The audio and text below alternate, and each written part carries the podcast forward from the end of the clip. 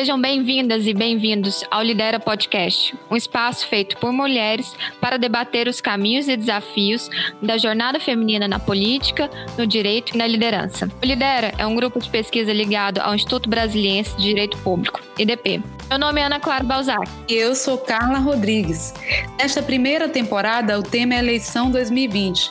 E no episódio de hoje trataremos sobre o calendário eleitoral e a pré-campanha. Vem com a gente! As eleições de 2020 se aproximam e, com isso, precisamos estar atentas às regras que devem ser observadas e alguns cuidados que precisam ser tomados na fase que antecede a campanha eleitoral pelas pré-candidatas. Sabemos que, em razão da pandemia do coronavírus, as eleições precisaram ser adiadas, o que foi feito pelo Congresso Nacional por meio da Emenda Constitucional 107, que fixou a data das eleições para 15 de novembro, o primeiro turno, e 29 de novembro, o segundo turno, nas cidades acima de 200 mil habitantes em que seja necessária a sua realização. Para conversar um pouco com a gente sobre a pré-campanha e calendário eleitoral, contaremos com a doutora Tatiana Rodrigues, servidora da Justiça Eleitoral, membro do coletivo Visibilidade Feminina. Tatiana, é um enorme privilégio contarmos com a sua presença. Muito obrigada. Eu que agradeço a oportunidade. É um privilégio participar desse podcast. É, eu me chamo Tatiana, sou servidora da Justiça Eleitoral há 12 anos e também participo é, como membro da, do coletivo Visibilidade Feminina, que busca aumentar a representatividade feminina na política. Então, nós tivemos agora com a emenda constitucional número 107 diversas mudanças no calendário eleitoral, inclusive o TSE publicou agora em 14 de agosto as mudanças nas resoluções e no calendário eleitoral. Também nós da visibilidade feminina, feminina fizemos um guia acessível para as candidatas para que elas conheçam um pouco mais de como funciona é, tudo que ela precisa para sair candidata, como funcionam as regras eleitorais e está disponível é, no site visibilidadefeminina.org. Então lá as candidatas podem baixar esse guia, inclusive será atualizado em breve com as novas datas é, relativas à eleição 2020. Tiana, muito legal todas as informações. Acredito que as candidatas devem procurar a visibilidade para ter acesso às informações. Muito obrigada, viu? Agora, com a aprovação pelo Congresso Nacional da Emenda Constitucional 107, que alterou o calendário eleitoral em razão da pandemia, como que ficou o calendário eleitoral? Quais são as principais datas que as candidatas precisam ficar atentas? As candidatas precisam saber principalmente que os, é, as datas são contadas em razão da data da eleição. Então, o primeiro turno ele passou a ser na data de 15 de novembro e o segundo turno 29 de novembro.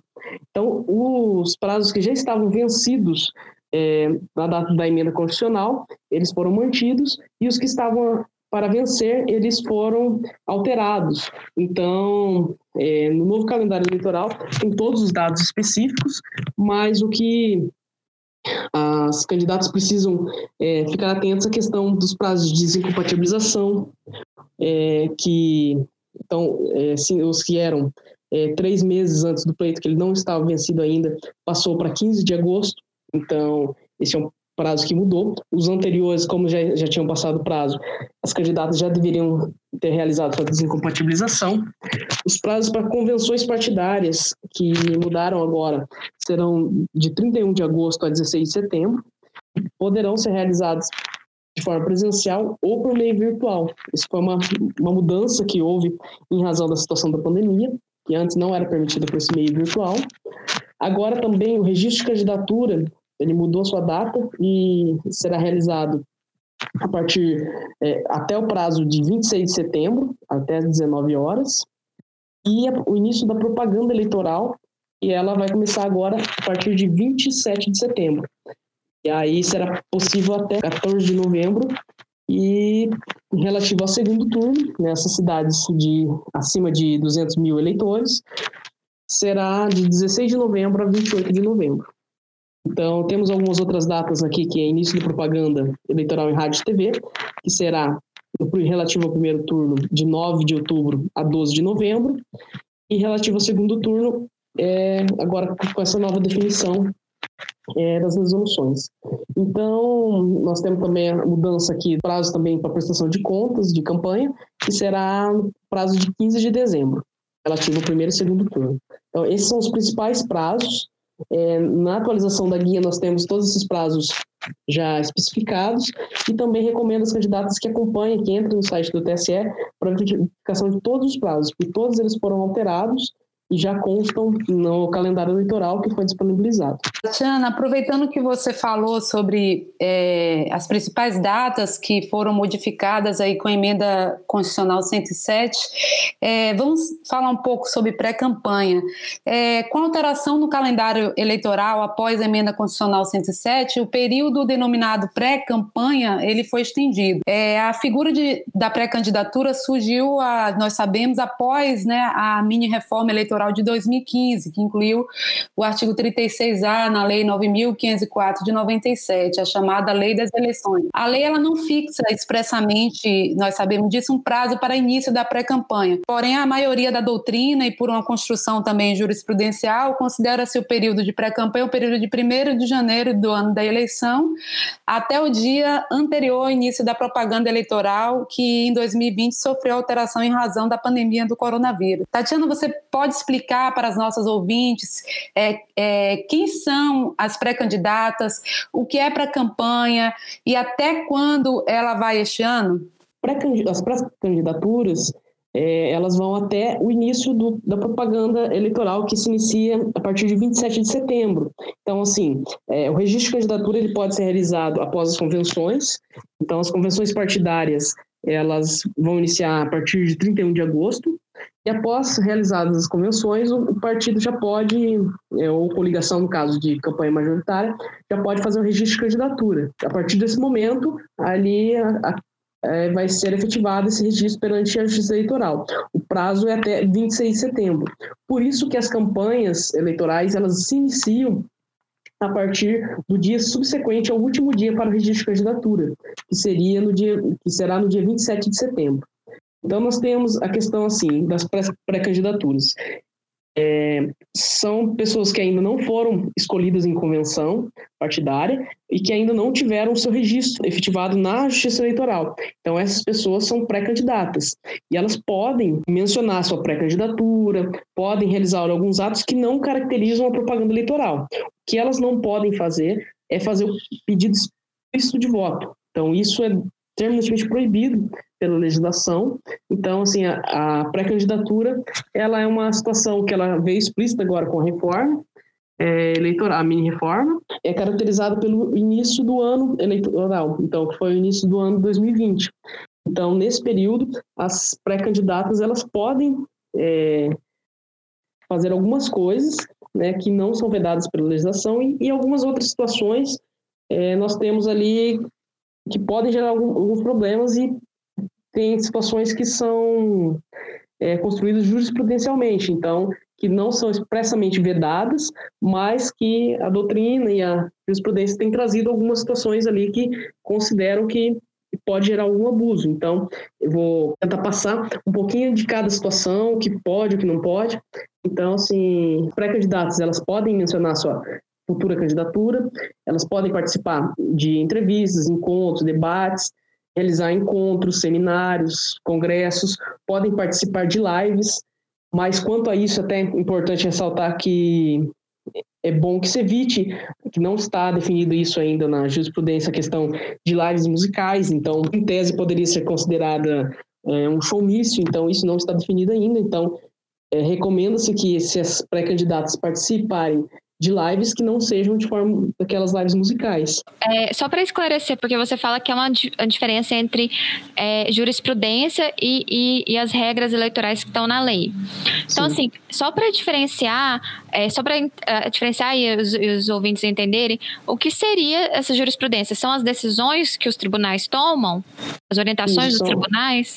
São as decisões isso dos, dos tribunais é, regionais eleitorais, né, dos juízes eleitorais, não, não tiver recurso, né, mas no caso de recurso são as decisões dos tribunais regionais eleitorais e decisões do TSE, que é o Tribunal Superior Eleitoral. Temos diversas decisões nesse sentido e tem algumas coisas que não são explicitamente proibidas nas resoluções e na legislação eleitoral, mas que a jurisprudência, que é, são essas decisões geralmente reiteradas, elas acabam definindo algumas condutas não é, que seriam vedadas ali podem gerar algum problema, como multas para, para os candidatos. Um exemplo seria o impulsionamento, né, né Tatiana, que na legislação não vem expressamente, o 36A, ele não vem prevendo expressamente, foi uma construção jurisprudencial, né, impulsionamento de manifestações de uma pré-candidata é, no Facebook, no Instagram, isso mesmo, essa é uma questão até bem interessante sobre impulsionamento e a jurisprudência já é, discutiu bastante sobre isso, né? Que a legislação não traz dizendo se pode ou não pode impulsionamento na pré-campanha, né? O impulsionamento agora será a primeira eleição municipal que será permitido na época de campanha, então será uma propaganda que é, pode se fazer, mas será só no período que ela vem essa regulamentação no período de campanha, no período permitido de propaganda, que seria a partir de 27 de setembro. Já no período de pré-campanha, é uma construção jurisprudencial mesmo. Entendi. Então, quais são os atos, segundo a jurisprudência, segundo os tribunais, que as, que as pré-candidatas podem fazer, especificamente em relação à jurisprudência, algo que os tribunais dizem, que não está na lei? Por exemplo, nessa questão do impulsionamento, é, elas podem fazer o impulsionamento, claro, não pedindo voto, então elas podem divulgar algumas coisas, tentando fazer que o eleitorado conheça um pouco mais, mas não pode ser uma campanha em si. Então, até se fala na jurisprudência assim que é, quanto o candidato médio poderia gastar. Então, não pode se fazer um impulsionamento é, de forma muito grande, gastando muito dinheiro, poderia caracterizar o abuso de poder econômico. É, então, assim, é, a, a, produção e o impulsionamento desses materiais, desde que não for uma coisa muito recorrente, então que fique muito desigual entre as outras candidatas e os candidatos. Então, isso é, a jurisprudência entende que pode. Então, ela pode fazer uma divulgação ali é, através de impulsionamento nas suas redes sociais, mas desde que isso não seja algo muito acima, muito anormal. E aí poderia é, caracterizar um abuso. Então, essa é uma das questões que vem sendo trazida trago algumas outras. Essa questão das lives mesmo, é, a legislação ela é, não traz explicitamente essa questão, então assim é também uma construção jurisprudencial. Temos essa questão é, dessas lives musicais que não, não estão regulamentadas, que é uma questão de é, passo para os candidatos para elas tomarem um pouco de precaução para evitar, de repente, uma decisão futura que traga esse problema. Então, elas podem fazer também, é, na pré-campanha, a divulgação de posicionamento pessoal sobre questões políticas nas redes sociais, né? Então, esse impulsionamento, desde que moderado, podem fazer é, reuniões, se elas já forem é, parlamentares, podem divulgar algumas coisas, desde que não, os atos delas, parlamentares, desde que não façam pedido é, de voto, pode fazer a divulgação intrapartidária também. Então, pode fazer é, também a, a, alguns encontros, né, reuniões sobre é, congressos em eventos fechados, sobre discussões políticas, plano de governo, formação de alianças, tudo isso pode ser realizado na pré-campanha. Então, algumas coisas são é, já trazidas na legislação e várias delas são trazidas pela jurisprudência. Então, a jurisprudência mesmo, ela faz essa análise ali do pedido explícito do voto, porque a legislação fala que não pode o pedido de voto, mas é, o que seria esse pedido de voto? Então, a jurisprudência vem entendendo que o pedido de voto ele tem que ser explícito mesmo, não pode ser subentendido. Então, é, a jurisprudência traz, por exemplo, que atos publicitários sem cunho propriamente é, eleitoral, como mensagens de felicitação de aniversário, celebrações de dias festivos, homenagens, estão permitidos, com ou sem gasto de recursos pessoais, mesmo com formas assim de. É, tem algumas decisões até que falam é, sobre a questão do outdoor, que também é uma outra questão controversa, pode ou não pode, e em vários casos acabou se entendendo que era um indiferente eleitoral, por não ter o pedido explícito de voto, mesmo o outdoor sendo proibido é, no período de campanha. Então, nós temos algumas situações que são proibidas no período de campanha que podem ser caracterizados como indiferentes eleitorais, desde que ausente pedido de voto. Então, Tatiana, é, é, nós falamos um pouco de, é, do que pode, dentro da, de, uma, de uma construção jurisprudencial, é, não que esteja previsto ali no artigo 36A, mas, na verdade, dando uma interpretação daquelas, daqueles atos que estão ali regulamentados é, no 36A. Mas aí é, a gente queria deixar mais claro ainda para nossas ouvintes e pré-candidatas, porque nós recebemos muitas dúvidas sobre, sobre isso então, o que é, não pode? Por exemplo, é, falar que é candidata nesse momento, é, falar que é candidata, é, vou dar um outro exemplo que sempre chega para a gente, é, pode é, fazer pré-campanha com carros de som, é, um exemplo, é, pode usar trio elétrico. No, logicamente, alguns municípios, mesmo com a questão da pandemia, alguns municípios estão permitindo, não está com restrição sanitária. É, seria possível uma pré-candidata é, utilizar é, carro de som neste momento, adesivos é, no para-brisa do carro, é, seria possível isso? Então, assim, a gente deixar um pouco mais claro o que, que não pode, assim, como você já colocou aí do outdoor, que em 2018 é, nós vimos que foi uma grande discussão, né, Tatiana, sobre isso, e acabou que em 2019 o TSE, através de um precedente, fixou isso expressamente, que não pode, né? Então, carro de som, falar que é candidata, é, adesivos no para-brisa é, é, do carro, é, no, é, número do, do partido, é, slogan de campanha.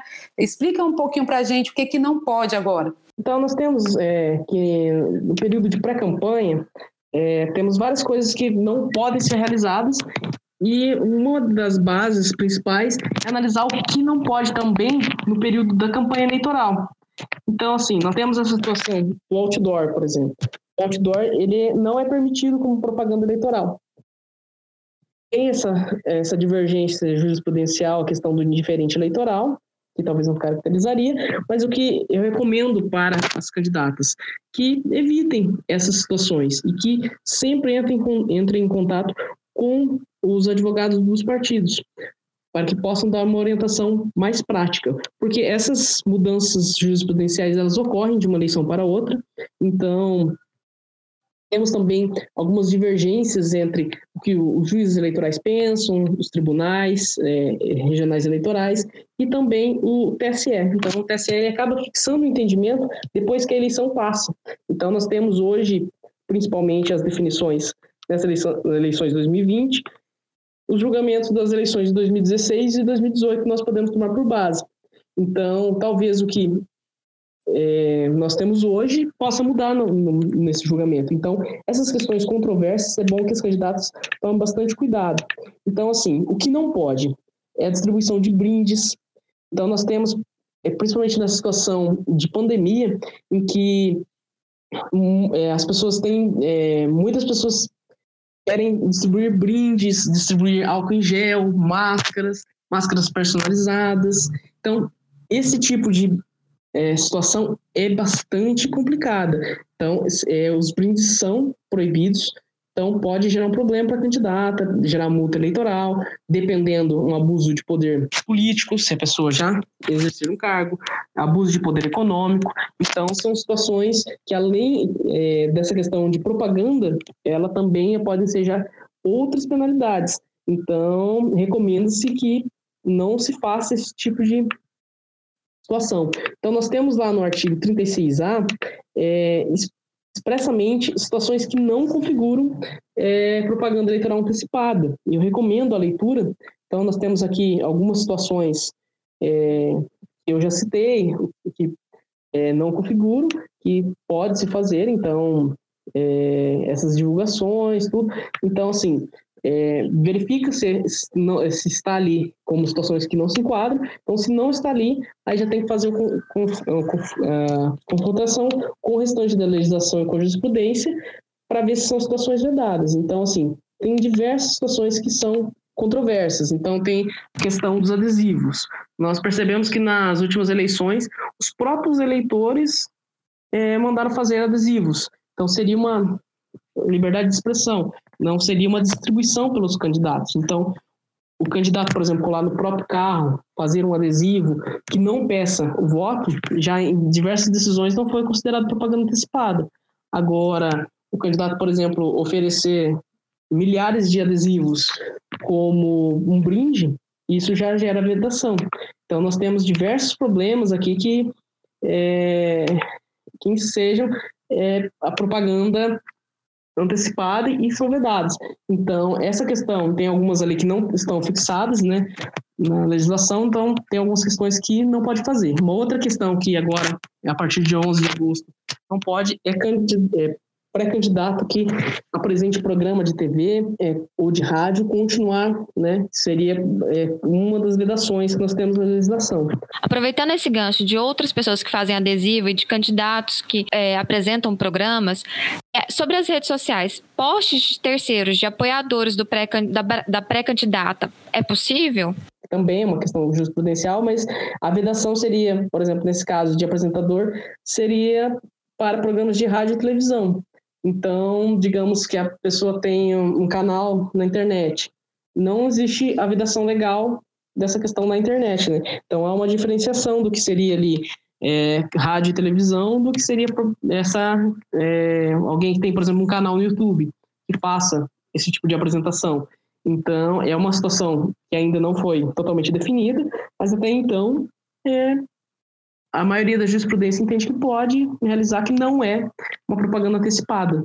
É, agora, quanto à arrecadação de campanha, é possível arrecadar na pré-campanha? E se não houver a efetivação da candidatura, o que é feito com o dinheiro? É possível, a arrecadação é, é uma exceção, na verdade, da regra, e a legislação lá traz que a partir de 15 de maio é, é possível que as, as candidatas, os candidatos e os candidatos é, através do financiamento coletivo, que é conhecida como a vaquinha virtual.